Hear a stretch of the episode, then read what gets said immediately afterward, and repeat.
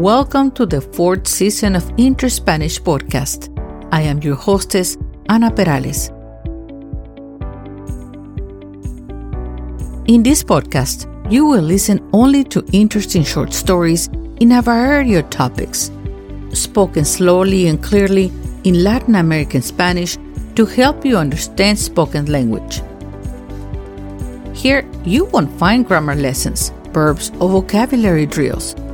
Nah, just interesting stories to enjoy. You will find the free transcripts to this episode in the website link, in the tab directly behind the show notes.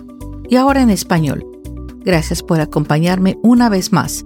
Espero que disfrutes de este episodio. Comenzamos.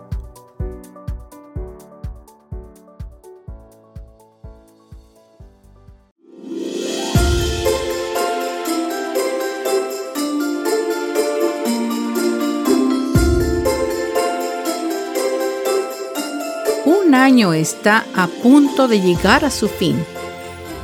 Pero antes de empezar a celebrar, es una buena idea hacer una gran reflexión de fin de año. El fin de año puede traer consigo diferentes emociones y sentimientos. Una parte de nuestra mente se está apoderando de los recuerdos, los éxitos obtenidos y los fracasos sufridos los momentos destacados y las experiencias del año pasado, mientras que la otra se prepara para hacer del próximo año el mejor hasta ahora. Muchas personas suelen centrarse en la segunda parte y lanzarse directamente a hacer propósitos de año nuevo. A mí también me gusta planificar nuevas metas tanto como a cualquier otra persona pero a veces nos olvidamos del paso más importante. Reflexionar sobre el año pasado. Creo que saltarse o skip este importante paso es la razón por la que muchos se olvidan de sus propósitos de año nuevo a finales de enero. Y ya para febrero esos propósitos son parte del olvido. Realmente no se puede planificar el futuro sin mirar atrás. Podemos sentirnos decididos y optimistas cuando el calendario cambia el primero de enero. Tienes una hoja blanca para comenzar a escribir el próximo capítulo de la historia de tu vida, o sea, una nueva oportunidad para alcanzar tus objetivos. Pero nuestras experiencias habilidades y mentalidad no cambian de la noche a la mañana.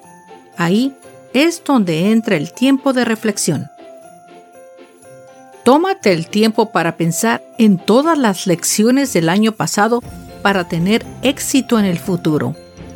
Antes de que podamos pasar al modo de planificación, o sea, antes de establecer tus propósitos de año nuevo, Primero, es importante tomarnos un tiempo para reflexionar sobre el año pasado. Pero ¿por qué deberías hacer una reflexión de año nuevo? Bueno, hacer una reflexión de fin de año es una excelente práctica que te ayuda con tu crecimiento personal durante el año pasado y te ayuda a apreciar todo lo que te brindó la vida. Y así es como entras en un lugar de gratitud. Para llegar a ello, es importante tomarse un tiempo para reflexionar sobre nuestros logros pasados y aprender de los altibajos o ups and downs de la vida. ¿Cómo hacer una reflexión de año nuevo? Hay muchas maneras de hacerlo, pero en realidad no existe una forma correcta o incorrecta. Solo necesitas encontrar el mejor método que funcione para ti. Dicho esto, una forma favorita de reflexionar es escribir un diario. Simplemente tomas un cuaderno o papel y lápiz y dejas que tu mente divague sobre lo que hiciste durante los últimos 12 meses. Por lo general, terminas con unas cinco páginas de recuerdos, logros y lecciones aprendidas al final. También es divertido volver atrás y leer estas páginas al final de cada año. Puedes utilizar algunas indicaciones o preguntas en el diario que te ayudan a centrarte específicamente en los logros y las decepciones, las lecciones aprendidas y las cosas que te gustaría mejorar durante el próximo año. A continuación, te muestro 10 de mis sugerencias favoritas para el diario de reflexión de fin de año. Número 1. ¿Qué desafíos superaste este año? O sea, ¿qué challenges se te presentaron y cómo los superaste? ¿Qué aprendiste de ellos? Escribe las lecciones que aprendiste de esos desafíos. Número 2. ¿Qué nuevas habilidades aprendiste? ¿Aprendiste un nuevo idioma, a tocar un instrumento musical, o dibujar, o crear arte? ¿Cómo quieres seguir desarrollándolos en el año nuevo? Para mantener estas nuevas habilidades, deberás de practicarlas continuamente para desarrollarlas y mantenerlas. Número 3. ¿Cuáles son tus recuerdos favoritos del año pasado? Si quieres, tómate un buen tiempo aquí para revisar las fotos que tomaste, regresa al momento y al lugar donde se tomó la foto y revive esas memorias con esas personas. Si tienes cuenta de social media, mira lo que subiste, lo que escribiste y hasta lo que los demás te contestaron. Recuerda a las personas que te rodearon, los lugares a los que fuiste y eso te ayudará a recordar esos momentos. Número 4. ¿Qué nuevos hábitos empezaste? Recuerda, hábitos son muy diferentes a habilidades. Unos son habits, unos son habits y el otro es skill. Te levantas más temprano, sales a caminar, tomas tiempo para leer o escribir. ¿Seguirás trabajando en ellos el año que viene? Si son buenos hábitos, entonces deberás de continuarlos. Número 5. ¿De qué estás más orgulloso del año pasado? ¿Qué fue lo que te llenó de alegría? ¿Alguna promoción de trabajo? ¿Pasaste o terminaste tu curso en la escuela? ¿Tuviste un nuevo bebé? ¿Qué fue? ¿Recuerdas algún momento en el que tuviste que ser valiente y salir de tu zona de confort? ¿Te graduaste de la universidad el año pasado? ¿Recuerdas esas noches que te quedaste en la biblioteca de la universidad estudiando hasta tarde para tus exámenes finales? ¿Conseguiste un nuevo trabajo? Después de tanta búsqueda, por fin obtuviste una entrevista y todo salió bien. ¿Compraste tu primer auto o casa? ¡Qué alegría! Esto te dará una independencia total así como una responsabilidad económica. ¿Y cómo te sentiste cuando esto sucedió? Piensa en todos los obstáculos que tuviste para superar para llegar ahí y mírate ahora, todo un triunfador. Número 6. ¿Qué aprendiste sobre ti mismo este año? Es muy importante tomar inventario de ti mismo y tener una plática honesta ante el espejo y decirte la verdad a ti mismo. Obsérvate y ve si estás satisfecho con la persona que te mira en el reflejo. Número 7. ¿Cómo crecieron tus relaciones de amigos, familiares, parejas durante este año? Una vida exitosa incluye el impacto que dejas atrás y de cómo algunas otras personas se beneficiaron al tener un roce positivo contigo. Fomentar relaciones con tu familia y amigos es importante, ya que el ser humano es una criatura social que necesita de otros para un apoyo moral. ¿En qué fallaste este año? ¿Cómo te recuperaste después? Reflexionar sobre lo que te decepcionó este año te ayudará a abordar tus luchas y explorar las emociones negativas que experimentaste. Pensar en esta pregunta te ayudará a ponerte en contacto con cualquier sentimiento encontrado, de ira, dolor o resentimiento que aún pueda afectarte hoy. Esto puede brindarte una perspectiva más equilibrada de la situación y ofrecerte la oportunidad de reconocer una oportunidad perdida, otorgándote una mayor comprensión de ti mismo que pueda ayudar a dar forma a tus metas futuras. Número 9. ¿Qué hubieras hecho diferente? ¿Qué puedes aprender de ello? Seguramente podrás pensar en algunos momentos en los que hiciste lo mejor que pudiste y en otros en lo que no lo hiciste. Piensa en las circunstancias que te impedían no darlo todo en una tarea y cuáles fueron las consecuencias. Pregúntate a ti mismo si hiciste lo mejor que pudiste y eso te ayudará a aceptar con compasión tus fracasos. Número 10. ¿Qué consejo te darías hace un año? Ya llegaste al final de este año y si ves para atrás, ¿qué te dirías a ti mismo? Quizás cometiste un error con una persona querida y el consejo sería que seas más noble, más sensato, fiel. Evita lastimar a las personas cercanas para mantener relaciones sanas. Quizás hiciste o dijiste una imprudencia en tu trabajo, lo que te costó tu puesto, una democión o pérdida de dinero.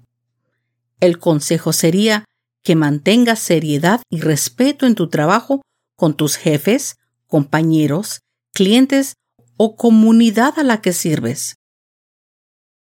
O quizás abandonaste un proyecto y el consejo sería que te des tiempo, que te des la oportunidad de retomar el proyecto para finalizarlo.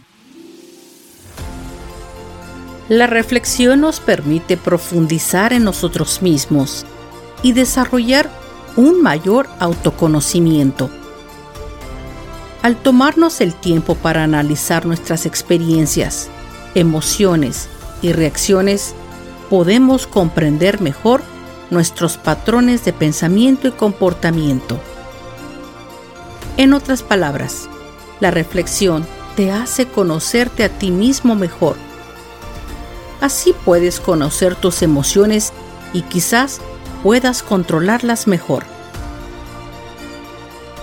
Al conocerte a ti mismo, esto te brinda la oportunidad de identificar fortalezas y debilidades así como áreas en las que puedes trabajar para lograr un crecimiento personal significativo.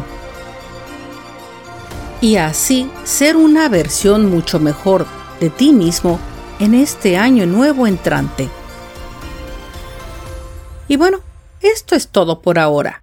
Yo sé que este episodio no es tan largo como de costumbre, pero la verdad es que como muchos que celebran la Navidad, Estoy ocupada arreglando y preparando mi casa para recibir a mi familia, la cual se reunirá en mi casa para cenar, festejar e intercambiar regalos.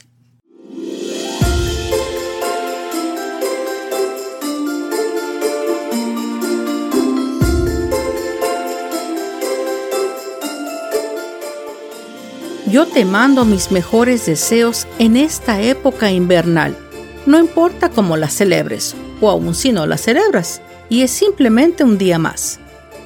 De cualquier manera, esta época está repleta de magia, y lo mejor no son los regalos, sino los momentos tan bellos que vivimos al lado de nuestros seres queridos. Yo espero que los reencuentros con familia y amigos sean dulces, las risas abundantes y los regalos significativos. En esta Navidad daré gracias por haber tenido la oportunidad de acercarme a ti por medio de este podcast. Y con este mensaje te recuerdo que te aprecio mucho. Disfruta con tu familia, feliz Navidad y próspero año nuevo. Si gustas, comparte conmigo tus reflexiones y tus metas del próximo año nuevo. Escríbeme y déjame saber ¿Cómo te sientes? Mándame tus mensajes a interspanishpodcast at gmail.com. Me encantaría escuchar de ti. Felicidades, nos vemos pronto.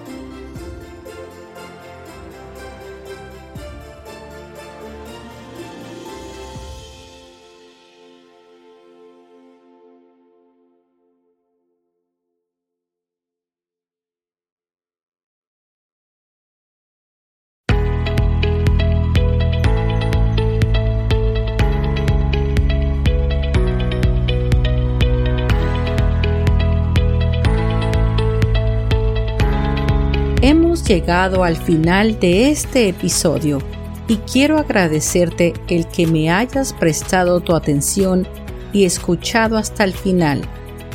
Yo espero que hayas disfrutado de esta narración y quiero invitarte a que entres a mis redes sociales de Interspanish.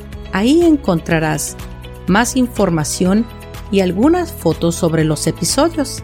También puedes comentar, hacer preguntas y comunicarte conmigo.